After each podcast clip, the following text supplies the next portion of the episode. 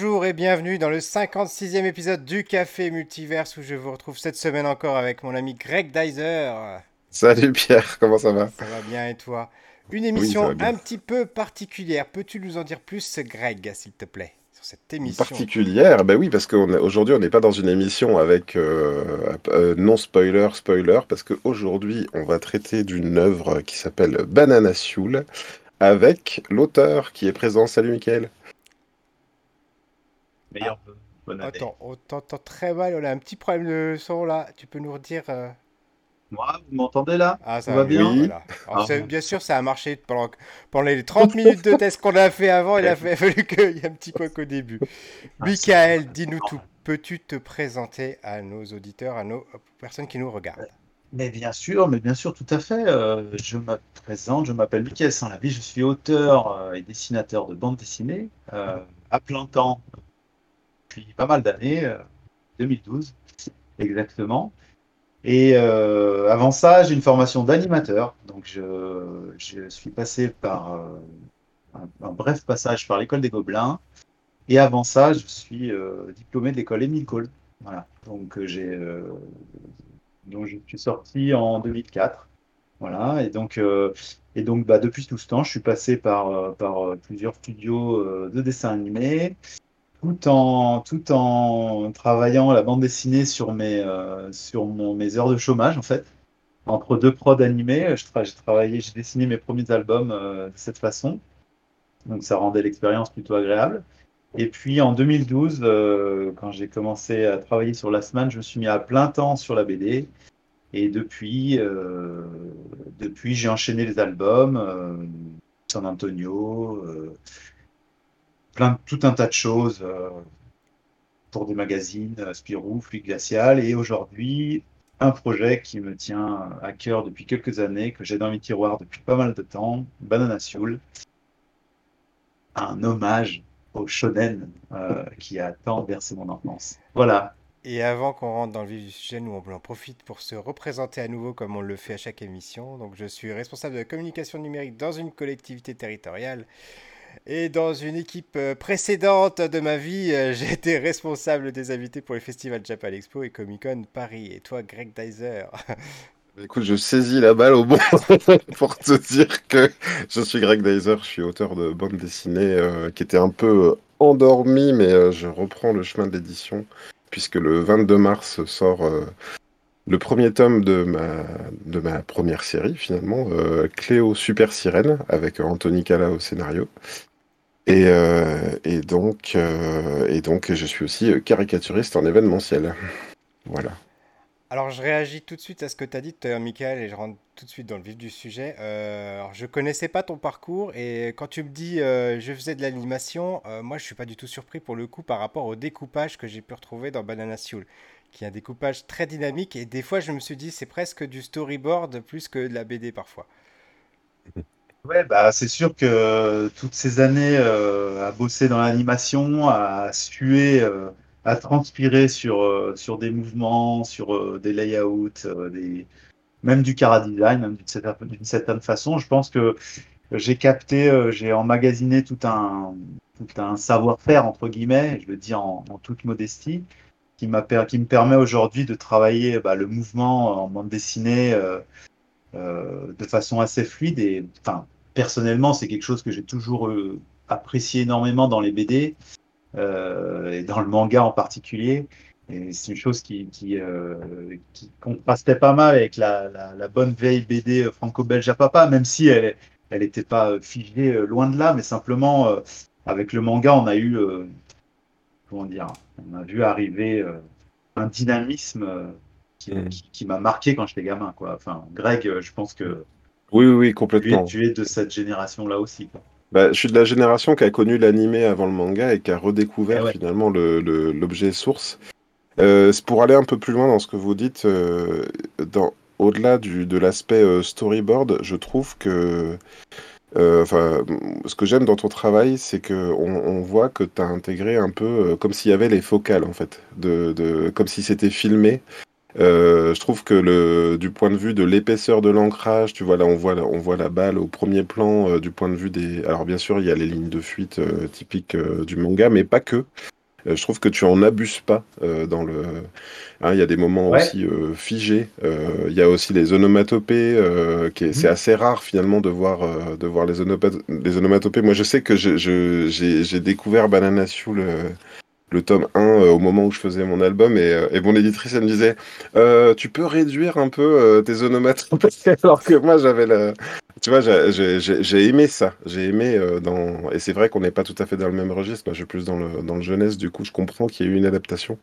Mais voilà moi c'est ça que j'ai aimé chez toi c'est que il y y a, y a une vraie euh, appropriation. Parce que c'est pas seulement euh, ce serait pas euh, seulement une copie du code manga. Il y a une vraie appropriation euh, par un auteur euh, franco-belge des de certains euh, de, de- de certains traits caractéristiques du, du manga. Et pour autant on a aussi une œuvre c'est pour ça que je disais de chez nous bien de chez nous. Je trouve que tu as fait t'as réalisé un beau mariage entre entre les deux Ouais, ouais, non, c'est euh, c'est c'est très sympa. Ben oui, c'est. euh, Enfin, on, va développer un petit peu plus tard, mais c'est sûr que tu peux y moi, aller je, hein. Tu peux y je, aller, je oui, oui. serais, je serais bien incapable de dessiner comme un vrai mangaka. Quoi. Je ne Mhm. suis pas japonais, c'est quelque chose que je répète assez souvent euh, en interview ou, ou aux gens qui me lisent.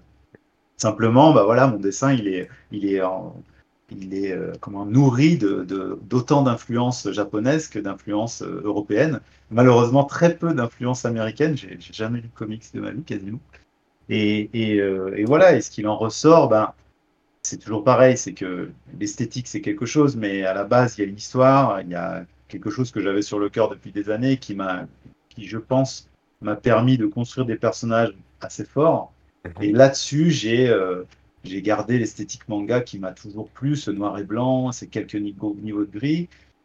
Après, moi, ce qui me plaît aussi, c'est de pas me cacher derrière du cache-misère esthétiquement, tu vois, des trames, des petits machins. Effectivement, il y a de la, ligne de vitesse, il y a, il y a quelques effets, mais euh, je voulais que le dessin, la ligne, elle soit euh, claire, tu vois, que j'ai pas à me cacher derrière des ombres ou des petits effets euh, qui, qui embellissent la page et qui maquillent un dessin qui est pas toujours très solide. Moi, j'aime ça, cette façon de, de mettre à nu, de me mettre à nu graphiquement, tu vois. Mhm. Euh, je pourrais nourrir mes dessins avec plein de petits effets graphiques qu'on retrouve dans le manga, dans la BD, un peu partout. Oui. Mais j'aime garder cet effet, euh, ce- cette simplicité. oui parce que je suis en train. Je suis en train de feuilleter et c'est vrai qu'on est dans du, dans du niveau de gris. Il n'y a pas de dégradé, par exemple. Euh, on est vraiment dans, dans de l'aplat. Ouais, Euh, très peu. ouais. Très peu. Ben, encore une fois, l'idée, c'est que, que moi, je, je, je, je- crois en la ligne claire, tu vois. Je sais pas bien travailler euh, les noirs et blancs. Je, je, connais mes limites quand je travaille en couleur. Mais par contre, quand je pose mes lignes, euh, je veux qu'elles soient précises, dynamiques, tu vois. Je veux que la pose, elle soit, euh, elle parle d'elle-même et limite, tu vois, à, à terme, j'aimerais dessiner sans plus d'aucun effet, tu vois. Et, euh, et alors, je fais une petite parenthèse. Je suis un gros fan du groupe américain NoFX. Et récemment, je me suis rendu compte qu'en fait, NoFX, ça veut dire pas d'effet, tu vois. Et, euh, et en fait, euh, je, je- petit à petit, je me rends compte que je dessine avec de moins en moins de, de FX, quoi. qui- qui- langage qui est propre au cinéma. hein. Et euh, c'est quelque chose qui me plaît beaucoup. Et euh, c'est marrant parce que tu fais des... Là, je vais faire une blague de nulle. Mais du coup, tu dis, euh, tu découvres que t'aimes NoFX et justement pour, pour le fait, euh, peut-être inconsciemment parce que ça veut dire pas d'effet. Et Ouais. est-ce que c'est parce que tu t'appelles sans la ville que ça se passe à la campagne et à la mer? Ou parce On que m'avait t'as pas envie de dessiner? ça depuis euh, le CM1 ou le Oh là CM2. là. Non, mais en vrai, en, en- vrai, on peut. Il y a, y a aussi ça, quoi. C'est euh, la BD, euh, elle se passe aussi dans des environnements euh, très larges. Tu vois, il y a, y a Ah peu, il y a peu d'immeubles. Eh oui, Enfin, effectivement. je te, Bah, je te- je- Vas-y.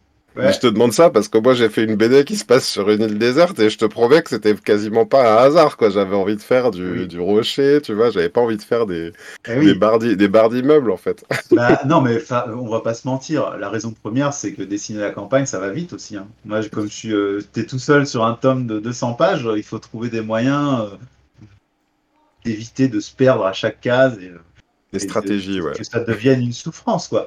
Et puis non, et, la campagne, comme tu le dis, moi je suis un, petit campagnard, hein. je viens du Beaujolais à côté de Lyon, les champs, les vignes. alors, je n'ai jamais habité près de la mer, mais par exemple, les paysages bretons sont des paysages qui me fascinent. Et puis voilà, qui, qui, qui, ont aussi un rôle dans ce que je veux raconter. mon personnage, il est dans ce, petit monde un peu, ce petit village un petit peu idéalisé, tu vois. J'ai deux remarques à faire de mon petit point de vue de néophyte. Euh, c'est ce qui est intéressant, c'est que par exemple, c'est toujours épuré mais jamais vide. C'est ça qui est, qui est, intéressant dans le, dans le design, que ce soit la campagne, comme tu disais, euh, ou bien pendant les matchs.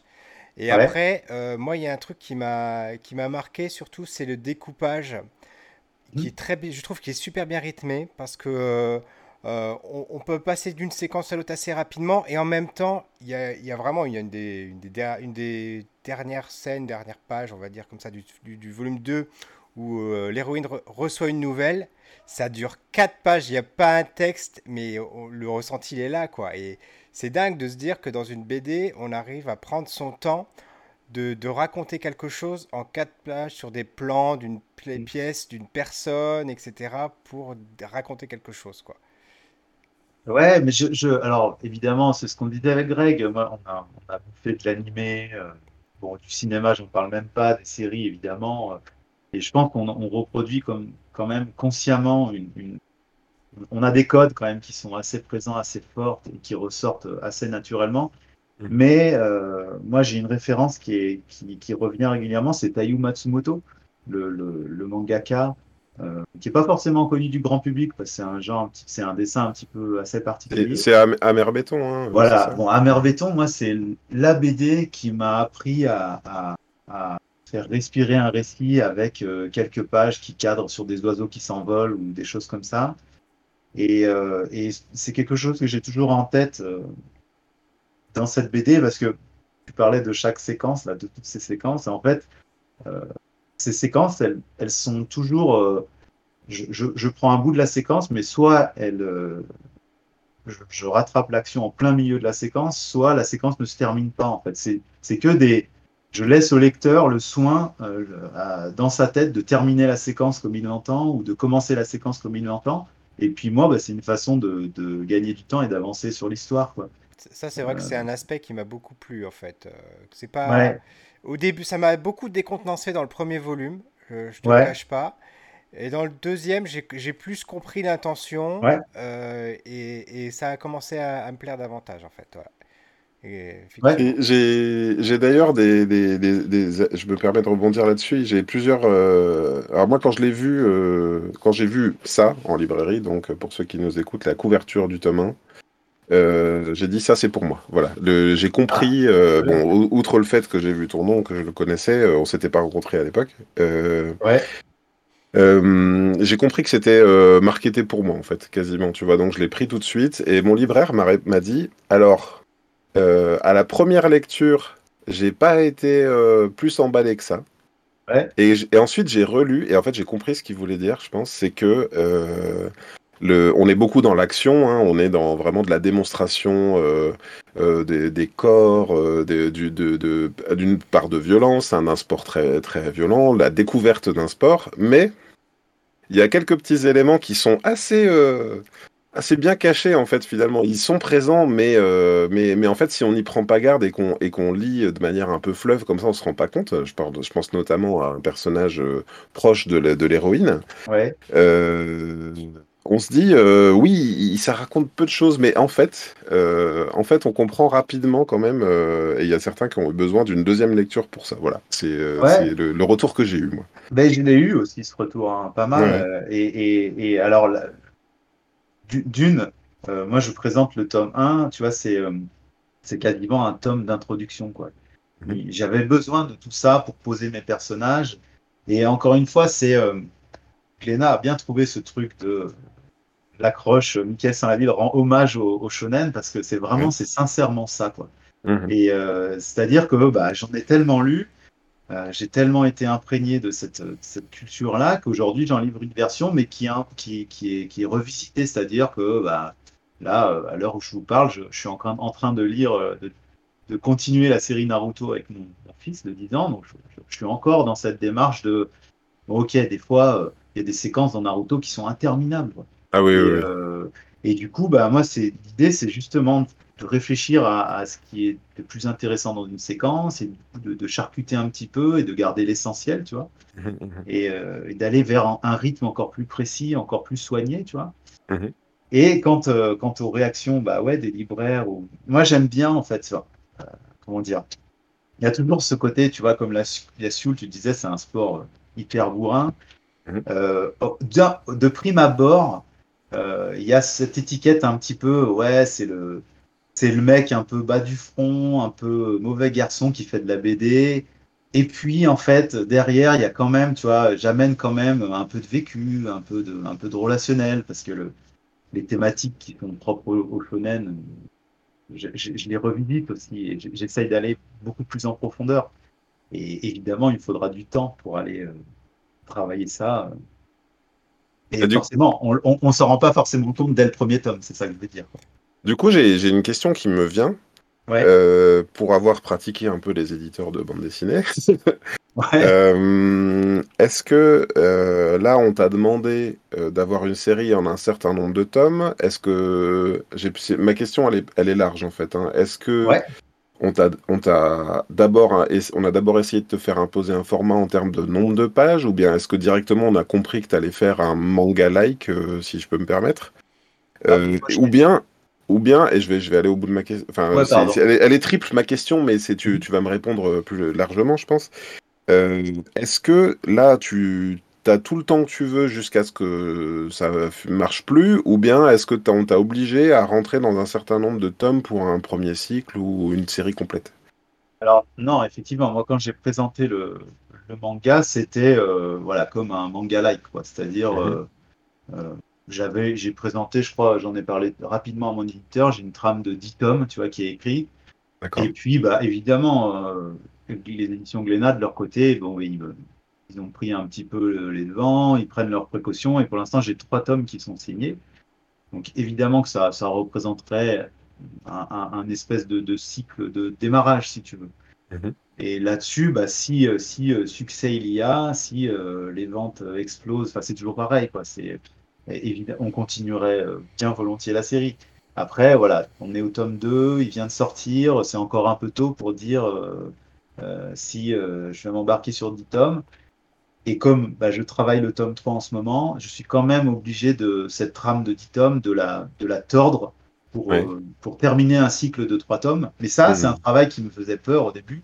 Je leur ai dit non, non, non, non, moi, j'ai ma trame de 10 tomes, si ça marche plus, on arrêtera sur l'histoire comme ça. Et en fait, j'ai quand même jouer le jeu de façon à ce que, tu vois, euh, ça puisse se terminer en trois tomes. C'est un exercice qui n'est pas facile, parce que j'ai beaucoup, beaucoup d'informations euh, à boucler, beaucoup de, pistes à, tu vois, à, terminer, si, euh, à verrouiller si, si la série s'arrête en trois tomes. Mais, mmh. Et non, c'est quelque chose qui est assez intéressant, parce que j'ai orienté l'histoire d'une certaine façon, et ça m'a permis de, voilà, de, de créer de nouvelles choses. C'est toujours pareil, quoi. Quand on te force à, reprendre mhm. ton scénar, euh, tu découvres de nouvelles choses, quoi. Mhm. Alors du, point de vue du lecteur, euh, spectateur que je veux représente, je trouve que c'est super appréciable ce que tu dis parce qu'on voit souvent des séries, notamment sur Netflix, je prends le cas des séries télé, euh, qui font une première saison qui va qui très très ouverte, et puis finalement, la saison est annulée, donc il n'y aura pas de suite et on reste sur sa fin. Et moi, je bah trouve ça très frustrant. Et je connais, j'ai quelques séries en tête comme ça qui ne fonctionnent pas du tout là-dessus et qui fonctionnent dans cette logique que tu dis en fait de, je sais pas, dark, on va dire dark narratif par rapport à une œuvre plus longue. C'est, euh, il y a le cas de 24 heures chrono qui, qui peut mhm. être vu en, en, pack de trois saisons. Et Dexter mhm. aussi, qui marche de la même façon. chaque, fois, il y a, chaque série peut être prise euh, indépendamment, mais il y a quand même un fil rouge qui fait que sur euh, trois saisons, on se retrouve avec un arc général. général et en plus, il y a le, euh, le global, je vais dire, de la, de la série entière. Et du coup, mhm. bah, moi, je, en tant que lecteur, d'entendre ça, c'est super rassurant de me dire ah, ouf, on va pouvoir acheter les trois tomes tranquillement. Ah même s'il n'y a pas un tome 4, au moins on aura déjà une première fin, entre guillemets. Quoi. Et Bah là, oui. c'est un vrai souffle de soulagement. Moi, je- combien de fois j'entends ma femme qui me dit je commence plus de, de, de BD, de ouais. shoujo, elle lit pas mal de shoujo parce qu'elle se dit euh, ah ben je- j'ai acheté les cinq premiers tomes et puis finalement le, le- ça c'est la série est annulée, il n'y a pas de sixième tome et voilà quoi. Ah ouais, c'est un classique. Et Moi, j'y vois euh, souvent un problème d'ego, quoi. Tu vois, et moi-même, hein, euh, j'aurais aimé euh, euh, tenir ma barque et puis dire non, non, c'est comme ça que ça marche parce que je veux que mon, mon histoire existe en 10 tomes ou elle n'existe pas. Mais après, euh, tu vois, quand tu rencontres le public, quand tu te dis, ah, il y a des gens qui apprécient, il y a des gens qui n'apprécient pas forcément, il y a des gens qui voient les choses différemment, bah, c'est important de, de, de savoir raccourcir, de savoir euh, résumer. Enfin, tu vois, c'est tout les, c'est toute la, la différence entre les séries télé et les films au cinéma, quoi. C'est euh, euh, quand on donne euh, budget limité puis euh, timing limité, euh, bah, des fois on se perd, quoi, Mm. complètement. Donc bon, Euh, après on, on verra. On est, on est aussi dans Ouais. une différence. Finalement, là, t'es pas dans le, t'es pas dans le manga fleuve avec un chapitre euh, par semaine. Il n'y a pas de prépublication. Euh, c'est vrai que l'édition japonaise et, les, et le shonen classique, on est dans une autre démarche, c'est-à-dire qu'on euh, on marche au succès et il y a la prépublication qui est l'indicateur de, Oui. de ça. Euh, Donc effectivement, je comprends aussi que, enfin, euh, euh, je suis, je suis partagé moi sur cette question-là. Je me dis euh, depuis le temps qu'il y a tellement d'amateurs de manga, comment se fait-il qu'on n'ait pas aussi réussi à mettre un peu ça en place? Ouais. Euh, tu vois, pourquoi pas de- de vraiment se lancer dans, dans, du, Mais je- dans ta publication fleuve? Ouais. Vas-y. Bah, Non, non, mais je, parce que je, déjà, je- enfin, je, suis- je suis plutôt d'accord avec toi, mais je pense aussi que, tu vois, on jouit quand même d'une belle liberté, tu vois, en tant qu'auteur. Moi, ils m'ont pas forcé, par exemple, euh, les éditions Glénat, à rentrer dans les codes du manga. Ils m'ont pas forcé à tenir un certain rythme parce que, ben, ils sont conscients, je pense, que euh, l'auteur n'est pas une machine. mhm. Et là où, tu vois, euh, je vous parlais de Naruto, euh, moi, mon gamin, je lui dis, mais tu lis les, les entrechapitres de Naruto, là où euh, l'auteur raconte sa vie de mangaka en, en plein, en, plein, en plein essor, tu vois, c'est Mm. une horreur, cette vie, quoi. Je lui dis, Ouais. mais j'ai jamais t'as envie de devenir mangaka quand tu lis euh, les détails de, de sa vie de dessinateur, quoi. Et quand je compare avec ma propre vie, tu vois, je me dis, bon, bah, ouais, j'ai pas, je, suis j'ai pas la puissance de frappe d'un mangaka japonais. Mon éditeur, il est, il est, il est là, il me soutient. Mais tu vois, il, il accepte aussi que, que j'ai besoin de temps pour, pour développer des choses euh, qui, qui vont exactement dans l'état d'esprit euh, de la BD française. Tu vois, on, on- on se raconte différemment, on, on prend des risques. Tu vois, je, je, c'est peut-être des poncifs un petit peu, mais euh, mais je, je mets bien en opposition le, le manga qui est très formaté, les auteurs qui, qui- qui ont une, une voie toute tracée et, et qui ne doivent pas en sortir. Et chez nous, à l'inverse, bah, on peut, euh, on a beaucoup de liberté et on peut se perdre, effectivement, aussi là-dedans. Je comprends. Mais en fait, c'est ce que ce que c'est de dire, c'est que finalement, avoir un cadre, ça aide, mais il faut pas qu'il soit trop restrictif non plus, en fait. Voilà, il faut qu'il soit bien dosé, Ouais, parce que s'il n'y a pas de cadre, du coup, euh, bah, tu, tu, tu, tu- tu peux te perdre, comme tu dis, et s'il y a un cadre trop précis, bah, là, il y a une pression qui est tellement forte que ça dénature l'œuvre d'une autre façon, en fait. Mhm. ah oui, et puis euh, enfin, on a tous lu des séries où on voit clairement que l'auteur, il, il en peut plus de dessiner ses, ses- sa vingtaine de personnages qu'il a mis en place depuis le début. euh, Euh, on sent bien qu'il y a des, il y a des événements qui sont, qui ont été dictés par un éditeur derrière et que, Oui, oui. qui qui sont pas forcément de, de- du Oui, ressort ou, de l'auteur lui-même. et- des histoires qui traînent sur la longueur et qui Voilà, coup se terminent voilà. sans fin ou de façon très très abrupte. ouais, C'est c'est- c'est très frustrant, ouais. et J'ai ouais, et après, parles de vois, Dragon Quest. euh, non, alors, non, mais tu vois, voilà, exa- exactement. Et comme la série est quand même successful, tu vois, et ben du coup, on a après des générations de lecteurs qui nous disent, mais non, mais euh, vous pouvez pas dire ça, du, vous pouvez pas dire du mal de ce genre de série, c'est énorme, c'est des millions de ventes, tu vois, alors qu'en fait, concrètement, il y a des, il y a beaucoup de faiblesses, tu vois. Mhm. Euh, mais après, euh, je, je, je me pose pas en, en Oui, parce que euh, tu ce, vois. ce sont des séries qui ont des, des- de- une seconde vie avec l'animation, etc. au Japon, Voilà, c'est encore différent. voilà. Mais loin de moi l'envie de juger. hein. Moi, je suis tout seul euh, sur mon bouquin et je, je sais que tout seul pour répondre à toutes les questions de scénar, esthétique et tout, bah, il y a des choix à faire et des fois, bah, je fais pas les bons choix. Quoi. Alors j'avais Non, mais ce que je question. Ah, pardon, je-. Non, pour, pour- Greg. pour conclure, pour conclure sur ce point-là, et je te laisserai poser ta question après, euh, je crois que ce qui est intéressant dans ce que tu dis, c'est que finalement, on a, tendance, et même moi, finalement, quand, je l'ai évoqué tout à l'heure, à peut-être un peu idolâtrer le, manga et le, principe du manga japonais. Euh, moi, c'est pas, pas tant là-dessus que je me posais la question, c'est parce que souvent, j'ai l'impression qu'il y a pas mal d'éditeurs français qui comprennent pas pourquoi le manga ça cartonne et qui se demandent pourquoi la BD marche pas autant. Et je pense que ça vient quand même du côté feuilletonnant, fleuve. euh, Les gens aiment bien collectionner, voilà.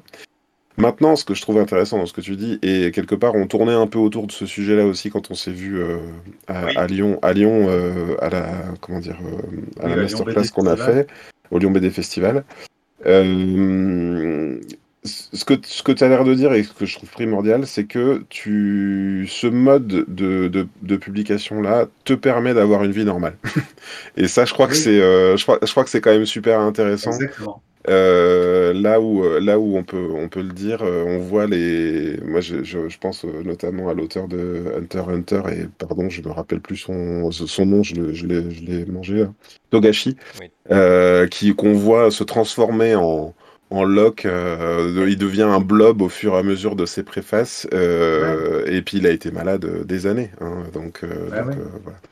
Voilà, Ouais. voilà ma, co- ma conclusion pardon, sur, sur ce sujet-là. Mais c'est exactement ça. Et, et pour autant, ce sont des œuvres, certaines, certaines des œuvres magistrales. Quoi. Je pense à Bien. Berserk. Je, Mhm. je ne pose pas la question que j'avais posée, mais je rebondis sur ce que tu dis, Greg. Tu parlais d'Hunter x Hunter, et c'est une réflexion que je me suis fait euh, justement en lisant Banana Soul. Euh, Mhm. Au début, j'ai eu, de la cra- j'ai eu une certaine crainte euh, parce que, alors, faut savoir que c'est Greg qui m'a offert la BD. Euh, et, du coup, et moi, c'est pas forcément mon type de lecture, le, le- le sport, etc. Même dans la vie de tous les jours, le sport, c'est pas mon truc. Et, et quand, et, et quand j'ai commencé à lire, je me suis dit, oh, j'espère qu'on va pas rentrer dans du Inter Center avec un sport qui a des règles Mais ouais. etc. Et que finalement, le coup du il n'y a pas de règles, c'est juste euh, du pipeau pour faire genre, euh, voilà, pour montrer les muscles. Et en fait, non, il n'y a pas de règles. Il n'y a Non. vraiment pas de règles et c'est très appréciable, j'ai trouvé. Mais ouais, mais c'est un prétexte. Justement, ce sport euh, qui, au passage, existait. hein. C'était une discipline médiévale, tout, qui, qui permettait un peu de, résoudre les conflits entre les villages. Tu vois. Avec une panse de chèvre, c'est ça Exactement. euh, mais tu vois, c'est un peu comme l'équivalent de, de ce sport là en Afghanistan où, je sais pas, il y a deux piquets d'un côté et de l'autre et puis ils jouent avec un, une chèvre morte là ou un truc comme ça. T'as Ouais, déjà- Et je, je n'en avais jamais entendu parler euh, avant ça. Ouais, ben en gros, mais c'est justement, moi, ça, me- ça me fascine parce que quand j'étais gamin, j'y jouais à ce truc et, euh, et j'ai, tout ça a été, euh, j'ai, fantasmé tout ça pendant des années et puis évidemment, euh, sont passés par la Gun, Cobra, euh, euh, J'allais dire, moi, j'ai constamment pensé au Rock Ball dans, dans Cobra, sûr. là, pour le coup. hein. ou, ou des films, hein, Rollerball ou euh, Running Man. Enfin, tu vois, les- si tu veux, on te, on te construit un univers dans lequel tu as une bulle, ou même plus récemment Hunger Games. Mhm. Tu as une bulle où tout est permis, quoi. Moi, ça, me, ça me rend fou, ce genre de d'univers. Et du coup, bah voilà. Après, voilà, l'univers, je, je le présente tel quel, simplement, euh, c'est une vitrine. C'est une vitrine un peu euh, aguicheuse, tu vois. Et là-dedans, par contre, euh, je m'amuse. Enfin, je m'amuse avec mes personnages, mais je les construis, tu vois. Oui, tout à fait. Et, et du Ah, coup, tu as, répondu à la question que j'allais poser, c'est pourquoi euh, une BD sur le sport et pourquoi ce sport en fait Et il y a aussi, et du coup, euh, quelles sont tes, tes références si tu en as, que ce soit en BD euh, occidentale ou bien en manga? Alors, je vais, je vais te renvoyer encore une fois à Tayu Matsumoto qui a dessiné euh, Ping Pong. Oui. Euh, moi, qui pour moi, pareil, encore une référence. Moi, quand, pendant longtemps, j'ai tardé à, à me mettre à cette BD parce que franchement, tu sais, euh, une BD sur le ping pong, j'étais là, mais enfin, tu vois, c'est pas sexy. euh, et pourtant, dès que tu rentres dedans, t'es happé par les personnages. euh, les relations de force entre les personnages, elles sont aussi, euh, elles sont travaillées avec autant d'intensité que, que, que si tu avais, si t'étais agile. euh, Enfin, on avait parlé de sport mécanique ou de trucs euh, ultra violents, tu vois. Et moi, je trouve ça fascinant de, de au travers d'une discipline, de, de raconter des personnages forts, en fait. C'est pour ça que je parle de vitrine, quoi. La Sioule, c'est vraiment euh, pour attirer les petits gamins qui ont, qui ont envie de voir des, des, des gamins et gamines se mettre sur la tronche. Mais simplement, c'est pas m'arrêter à ça, quoi. Hmm. Derrière, on va plus en profondeur et va vers des De- choses un petit peu dissimulées. D'une- certaine façon, et il y a Cowboy Étoile en commentaire qui nous dit bonjour, je vous souhaite une bonne année. Salut Cowboy Étoile et très Et on content de te retrouver aussi, euh, cette année. Hello. Euh, j'ai ressenti, moi, euh, sur le choix de la Sioule, parce que, mine de rien, je trouve que le. euh, comment dire Du point de vue du marketing, je trouve que c'est pas simple, parce que les gens, quand ils m'en parlent, les quelques-uns que je connais, euh, on en parlait aussi euh, récemment avec. Euh, oh, euh, Saïd, euh, Saïd Sassine euh, qui me disait euh, mais si euh, tu sais banana machin. Je trouve que le sioule c'est pas facile. Finalement c'est un mot qu'on qu'on connaît pas. Mais en même temps ce que j'apprécie moi c'est que tu nous as pas fait un manga sportif sur le foot ou sur tu vois. T'es allé vers quelque chose de nouveau. Euh, et je parle de nouveau euh, au sens mondial du terme. Je crois pas qu'il y ait un truc sur le sioule qui ait déjà été fait et d'un autre côté, je je suis même pas sûr qu'il y ait une BD sportive, euh, enfin on va dire un manga-like sportif euh, en- qui, a, qui a été fait en France encore, si je me trompe pas. Non, je ne suis pas au courant. de- j'ai- je me suis pas vraiment posé cette question. Simplement, ça, ça vient, comme je vous disais en amorce, c'est que ça vient un peu de mon vécu à moi. Mhm. Et tu vois, j'aurais, si j'avais pratiqué le basketball, je pense que je serais parti sur le basketball. Mais encore une fois, de façon avec beaucoup de distance, tu vois. Euh, tu vois, récemment, j'ai commencé High Shield 21 là, de, Mura- de Murata, c'est ça? Le mec de One Punch Man. là. Et on, on te raconte du football américain, mais de façon très technique, tu vois, avec euh, des schémas, tout ça, les règles, tout ça. Et tout de suite, ça m'a, j'ai décroché de l'histoire parce que c'était vraiment trop, euh, trop axé football américain. Alors que je pense que quand tu vois, quand tu, enfin, c'est ce que j'avais envie de présenter à des lecteurs, c'est un univers où on se prend pas trop la tête, tu vois. Mhm.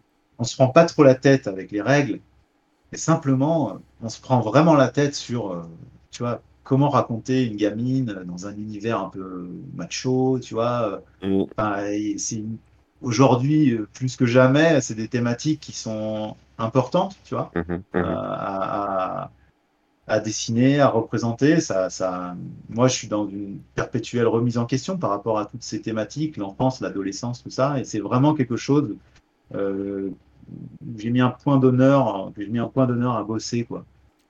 Ouais, c'est c'est l'an- c'est l'anti-slam dunk, c'est-à-dire que slam dunk, il, il va au basket euh, sous prétexte de, vouloir plaire à, une fille et du coup le manga n'est plus qu'un manga sur le basket. Toi c'est l'inverse, toi en fait tu parles du Sioul et tu vas nous amener autre part euh, si j'ai bien compris. Pas, pas forcément sans trop t'en détacher mais euh, voilà. Ah, on va exactement, on va rester dans la Sioule, mais simplement, voilà, ce qui m'intéresse maintenant que l'univers est posé, c'est les, les- personnages principaux. euh, bah, je, je, ne spoil pas en disant ça, mais moi je veux travailler sur les, les rapports d'amitié. C'est bête, hein, dit comme ça, ça fait un peu cucu, mais, euh, mais c'est quelque chose qui est qui.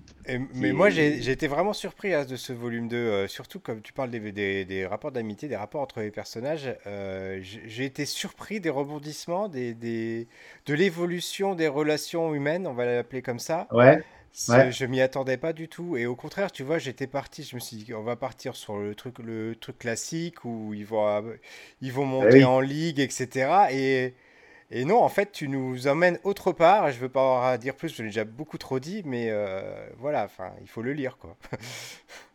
ouais. Tout, bah, tout en gardant des, des, des, Eh des ouais. classiques euh, avec, euh, avec le rival euh, qui arrive, ouais, tout ça, il- Il garde les l'entraîneur. classiques et en même temps, à chaque fois, Ouais. il abouchoute de sa patte et il casse le truc en disant, non, moi, je raconte autre chose. Bah, Il y, a- il y a une trame classique, et puis il y a au début euh, un délire euh, dans ma tête. Tu vois, je me dis, ah, je vais un, je vais un peu tordre les codes du, du shonen, enfin du neketsu exactement. Tu vois. Ça commence par, euh, bah tiens, et si on mettait une fille euh, dans un neketsu, tu vois. Mhm. Et puis après, ça, ça va vers, euh, ok, elle va à l'école. Mais à l'école, d'habitude, ça se passerait comme ça. Mhm. Moi, je vais orienter la chose un petit peu différemment, tu vois. Et, et, et encore une fois, c'est, ça n'a rien de, tu vois, de, de prétentieux, parce qu'il y en a qui me disent, ouais, mais tu, tu snobs un peu le manga en faisant ça, mais non, pas du tout, quoi. C'est, c'est simplement ma version de, de franchouillard, et, et qui colle exactement, pour le coup, à, à- presque à mon vécu à moi, mais de façon, euh, de façon maquillée. Je vais rebondir sur ce mot franchouillard que tu emploies parce que je, parce que je trouve, je trouve très, très approprié, mais pas dans le sens péjoratif du terme. Ouais. Cowboy Étoile nous dit enfin un manga de sport qui ne parle pas de foot. Cool, je vais voir ma boutique préférée. Je t'invite, Cowboy Étoile, effectivement, à y aller, à offrir ce livre aussi parce que je l'ai fait moi aussi, je l'ai offert à d'autres. Euh, parce qu'on est vraiment dans quelque chose de, de, de, complètement inédit. Et dans son approche aussi, c'est-à-dire que j'ai envie de dire, il y a le meilleur du Neketsu, euh, le meilleur du découpage. Euh, et en plus, euh, il y a un côté, et c'était déjà le cas dans la semaine avec les, les espèces de frères Bogdanov qui se battaient. Là, euh, là on a Léon Zitrone, ce que j'ai interprété comme Léon Zitrone, le commentateur. Ouais, euh, c'est quand même très Léon, emprunt. Je crois, dans le... ah, ouais, ah peut-être, oui, oui, oui. d'accord. il a un beau camion aussi. et, et, et, et, donc, euh, donc euh, on a, on a, voilà, comme tu dis, hein, tu parles de, de, la Bretagne, ça pourrait complètement se passer en Bretagne, c'est indéfini, je crois, hein, euh, l'endroit où oui, ça se passe. Oui. Et en même temps, il y a cette école complètement euh, lunaire avec un, un, grand S comme ça en forme de piste. Enfin, ouais. Voilà, moi je trouve qu'il y a des, il y a, il y a des, on sent un, un, joli melting pot de, de, de, de culture, quoi. Ouais, c'est vraiment le meilleur des deux mondes ben, qui, qui, qui, est mon, euh, tu vois, mon, euh, le, le, mélange de, de, de, toutes mes influences, en fait. Autant euh, franco-belge, euh, mes vacances d'enfance, et que Miami Vice et K2000, tu vois, avec le, le côté Venice Beach, l'école de Sioule, c'est Venice Beach, tu vois, c'est hyper américain, esthétiquement parlant, avec les palmiers, le soleil. Et puis, bon, on se pose pas vraiment de questions, quoi. Elle vient, euh, elle est passée de, de, de, Cherbourg à Cannes, tu vois. euh, simplement. Euh, il y a, il y a... de changer, quoi. Il y a Sony aussi qui a une armure qui nous rappelle, qui nous rappelle ah. des choses. Hein, je sais pas si on le voit là comme ça. Et en même temps, le casque qui rappelle un peu Gatchaman aussi, ou des choses comme ça. Et puis, tu vois, le, même va plus haut, le casque du méchant en haut. je sais pas oui. si t'as la rêve, mais voilà, on est dans le supercopter. Quoi. Voilà. Oui, oui, tout à fait. Et après, je veux pas, tu vois, il y, y, a plein de petites rêves comme ça, mais encore une fois, c'est marrant, ça, oui. ça, peut parler aux gens, mais c'est pas, c'est pas. Euh, ah non, c'est pas, pas, le, c'est pas le cœur du projet. Non, non, non, non. Mais euh... Et si vous n'avez pas 40 ans, il y a des références que vous n'aurez pas d'ailleurs. Oui, non, mais tu vois, même tu parlais de Léon Zitrone. Aujourd'hui, qui connaît Léon Zitrone, quoi? Moi, ce qui oui. m'intéressait, c'est de, c'est justement en, en, en, en, me servant de Léon Zitrone pour pour travailler ce présentateur sportif, j'étais assuré qu'un public un peu jeune euh, ne verrait pas la ref, tu vois. Et justement, moi, j'ai pas envie qu'on se dise ah putain, il a dessiné, euh, je sais pas, euh, je sais pas qui sont les présentateurs actuels, tu vois, mais j'ai pas envie de faire ce lien là avec une actualité oui, récente. C'est juste un clin d'œil, effectivement. Voilà, c'est des petits clins d'œil, c'est des gueules sympas. Euh, après, il y a une question euh, qui, qui, me vient, moi, un petit peu. Euh, je, donc, moi, je, je, suis lecteur de manga, je suis très habitué au noir et blanc. Ouais. là, t'es pas dans, encore une fois, tu es dans des niveaux de gris et t'es pas dans une approche de trame, parce que les niveaux de gris en trame permettent d'imprimer finalement avec que du noir. Mmh. donc, on, je sais pas comment c'est imprimé, si c'est si c'est de la quadrille ou si c'est juste du. Non, non, c'est du... du niveau de gris. Hein. C'est du niveau de gris. Ouais, D'accord. Ouais. Mais, mais du coup, euh, compte tenu de, de, de ta technicité, euh, moi je vois, je regarde en plus, je regarde ton Instagram assez souvent. Euh, je, je, suis, je, suis, très client. Euh, est-ce que, est-ce que, on, enfin, j'ai, mon père est, il est collectionneur de BD et lui il aime pas le noir et blanc, euh, ça le, ouais. ça il aime pas. Et je suppose qu'il doit pas être le seul. Euh, je pense quand même qu'il y en a qui sont attachés à la couleur. Euh, quand je vois un peu les visuels, les couvertures, les projets, les projets de couverture que tu avais fait pour Banana Sioule, le fait que ce, que ce soit de l'aplat, malgré tout, que tu maîtrises ouais. l'aplat pour faire des, les, les avant-plans, arrière-plans, Ouais. Euh, est-ce que, est-ce que, et puis il y avait des, dans Last Man aussi, il y avait des planches en couleur, si je me rappelle oui, bien, oui, de temps en temps. cahiers en couleur au début. Euh, au fond, est-ce que, est-ce, est-ce que, est-ce qu'on pourrait, enfin, il y a peut-être le prix du livre euh, en, qui rentrera en ligne de compte, mais finalement, euh, est-ce que, est-ce que ne pas le faire en couleur, Banana Sioule, c'est pas aussi se priver un peu d'une, d'une, d'une partie du public? Après, bah, justement, comme tu l'as dit, moi, j'aime le noir et blanc.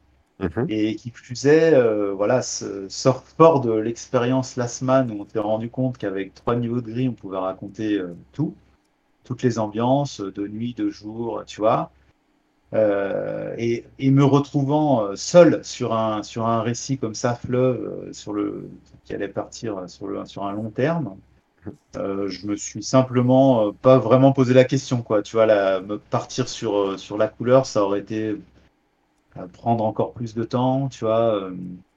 Et puis, euh, encore une fois, c'est euh, la couleur pour moi, c'est un outil. C'est, je ne suis pas peintre de, de, de formation, tu vois. J'ai, comme je te disais, je, je suis capable d'aller, je suis capable de me servir de la couleur pour, pour supporter mon projet, mais très vite j'atteins mes limites. Euh, je peux pas, j'ai jamais utilisé des logiciels où tu as des painters et compagnie avec des tas de d'effets. Aujourd'hui, dans, dans ma vie euh, personnelle à côté, je commence à reprendre la couleur, les techniques plastiques euh, que, que, j'avais lâchées depuis pas mal de temps. Mais quand je raconte, tu vois, je, privilégie la narration, euh, les poses des personnages, les, regards, les rapports. Et m'embarquer dans la couleur, ça aurait été me priver peut-être de pas mal de détails, de finesse au niveau du dessin et de la ligne. Quoi. Après, voilà, euh, les éditions Glénat ont mon éditeur Robin euh, Joly, je salue le passage, a, a accepté le projet tel que je lui présentais. Donc c'est super, c'est inespéré, c'est rare même. Et, moi, ma, dernière question, elle, elle re- elle rebondit sur ce que tu viens de dire, enfin en tout cas sur l'évocation de l'éditeur. Euh, ça a été simple à vendre comme projet. euh, coucou, je veux faire un- une BD sur un sport violent. Écoute, euh, oui, ça n'a pas été. Non, en fait, ce qui se passe, c'est que comme Last Man a bien marché, euh, moi je suis arrivé un petit peu sur cette vague avec un, une histoire que je présente sur un format euh, quasiment identique, avec esthétiquement, on, s'en écarte, hein, on s'en écarte quand même un peu. La graisse de la ligne est plus forte, il y a des onomatopées, il y a quand même, je retrouve des codes propres au manga avec les speedlines, euh, pas mal de petites choses, mais, mais on est quand même dans un produit, euh, tu vois, tu peux mettre une jaquette Last Man sur un Banana Soul, quoi. C'est le, c'est le même format, ça a la même gueule, et du coup, il y a quand même une espèce de continuité, et l'éditeur, il, je pense qu'il est- il, il a été rassuré euh, dans ce sens-là, quoi. D'accord. Et puisqu'on puisqu'on parle de, de Last Man et qui n'a pas été adapté en, en animé, qui a eu des spin-offs en animé, donc c'est pas tout à fait Ouais. euh, pareil. Et en même temps, spin-offs qui sont sortis euh, entre deux tomes euh, et qui racontaient quelque chose par rapport, euh, par rapport à, à des révélations des tomes d'après. J'ai trouvé ça super, le, le, le côté transmédia. Est-ce que, moi j'imaginerais tellement Banana Soul en, en animé par exemple, est-ce que toi tu l'as pensé un peu comme ça et est-ce que si, ça marchait, euh, euh, ça te paraîtrait euh, envisageable? Est-ce que, c'est dans ta tête en tout cas une adaptation ou la même, de la même manière un transmédia animé? Bah, génial. Après, moi, je, raconte mon histoire. aujourd'hui, comme je disais quand je me présentais, je suis auteur de BD. J'ai quitté le monde de l'anime pour, des raisons assez bien précises, hein, parce que j'avais un peu fait le tour des studios, de la façon de faire en France, et puis j'ai vraiment envie de retourner à mes amours premiers, enfin la BD en l'occurrence. Et euh, en revanche, euh, effectivement, euh, venant de l'anime, avec tout ce que j'y ai euh, utilisé et appris je pense que c'est un- c'est- c'est une histoire qui pourrait euh, large, facilement trouver sa place sur écran. Ce serait génial, évidemment. Après, voilà, sur Last Man, il y avait eu des choses, comme tu disais, des, des spin-offs, des préquels, une façon d'aborder l'univers de, de, tu vois, de différents points de vue, différents horizons. Moi, ça m'intéresserait vraiment, pour le coup, de travailler l'adaptation fidèle là-dessus. Mais bon, là, on Ouais. en est... Là, pour l'instant, j'ai un tome 3 à finir. Eh oui, bien sûr. Bien sûr. Donc tu nous disais euh, en, en off, tu nous disais que le tome 3, euh, tu, la, la sortie était envisagée à quel moment? Euh, Pour l'instant, la sortie, elle est prévue pour la rentrée euh, 2023, Mhm. si je travaille vite. Mhm. Non, dans la réalité, il y aura forcément peut-être un petit peu de retard. Mais bon, En tout cas, tout vous, l'aurez compris, c'est une BD qu'on vous recommande chaleureusement, euh, moi et Greg. euh, voilà, qu'il faut, qu'il faut prendre déjà, je pense, dans son ensemble avec les deux premiers volumes. Si vous arrêtez au premier volume, comme l'a dit euh, Michael au début, c'est vraiment un volume euh, d'introduction à l'univers, aux personnages. Donc euh, il faut pas s'arrêter à ça, il faut aller jusqu'au bout du deuxième. Et enfin voilà, en ce qui me concerne, je pense que vous serez pas déçus. Voilà. Moi, c'est ça, c'est, je, m'adresse à, à la catégorie de gens qui me, qui m'ont parlé euh, quand j'étais euh, plus ado euh, de Cobra et qui disaient Ah, les épisodes sur le Rock Ball, je les ai enregistrés quand ils sont passés sur Canal+, euh, je les ai toujours, je les regarde en boucle. Euh, voilà, il y a, là, on est, on est parfaitement dans le, dans le sport inventé qui fait référence, ça reste un, sport de balle, on se dirait, tantôt ça a l'air d'être du volley, tantôt et ça a l'air d'être du rugby. Voilà, on est, on est, on est dans le sport inventé qui, qui fait référence à plein de choses et en même temps, on est dans des, dans des personnages euh, caractérisés. Euh, Il y a, y a quelque part, il y a déjà un lore de personnages avec les amis, euh, les amis d'Elena. On n'a même pas nommé les personnages du coup. Euh, Il y a le, il y a un rival qui fait son apparition, donc euh, Sony euh, dans le tome 2. Il y a ça, ça, ça raconte des choses. Euh, moi, je trouve que c'est. Enfin, tu, sais pour ça que je t'ai invité, Michael. Moi, je, je, suis complètement fan de ton travail et, et je trouve que c'est voilà, c'est admirable et que pour moi, tu fais le. T'arrives à monter une mayonnaise de toutes tes, de toutes tes influences. euh. J'ai fait une BD qui s'appelle BD versus manga en disant, euh, en prenant, en prenant pour appui une expo, pardon, euh, BD versus manga, en prenant pour appui le fait que les, ce serait irréconciliable la BD et le manga. Et pour moi, tu, bah, tu, la, tu es l'incarnation parfaite que tout existe et tout coexiste. Euh, donc, euh, donc bravo pour ça. Et en plus, euh, que- donc, comme je le disais en préambule, je suis aussi caricaturiste. Donc, Ah oui. donc moi, Ah je ne peux pas m'empêcher de remarquer avec quel brio tu, tu caricatures. Tu, c'est, du, du dessin de presse, quoi, hein, tes caricatures sur ton Instagram. Donc, je vous Ah oui. renvoie à l'Instagram de Michael pour ceux qui ne le connaîtraient pas encore.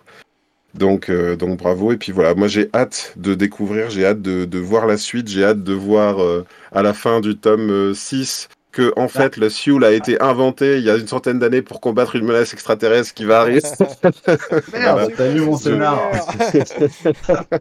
non mais voilà, on sent, on sent, on sent tout le potentiel. Enfin, en tout cas, personnellement, Ouais. je sens tout le potentiel de, de, de cette série.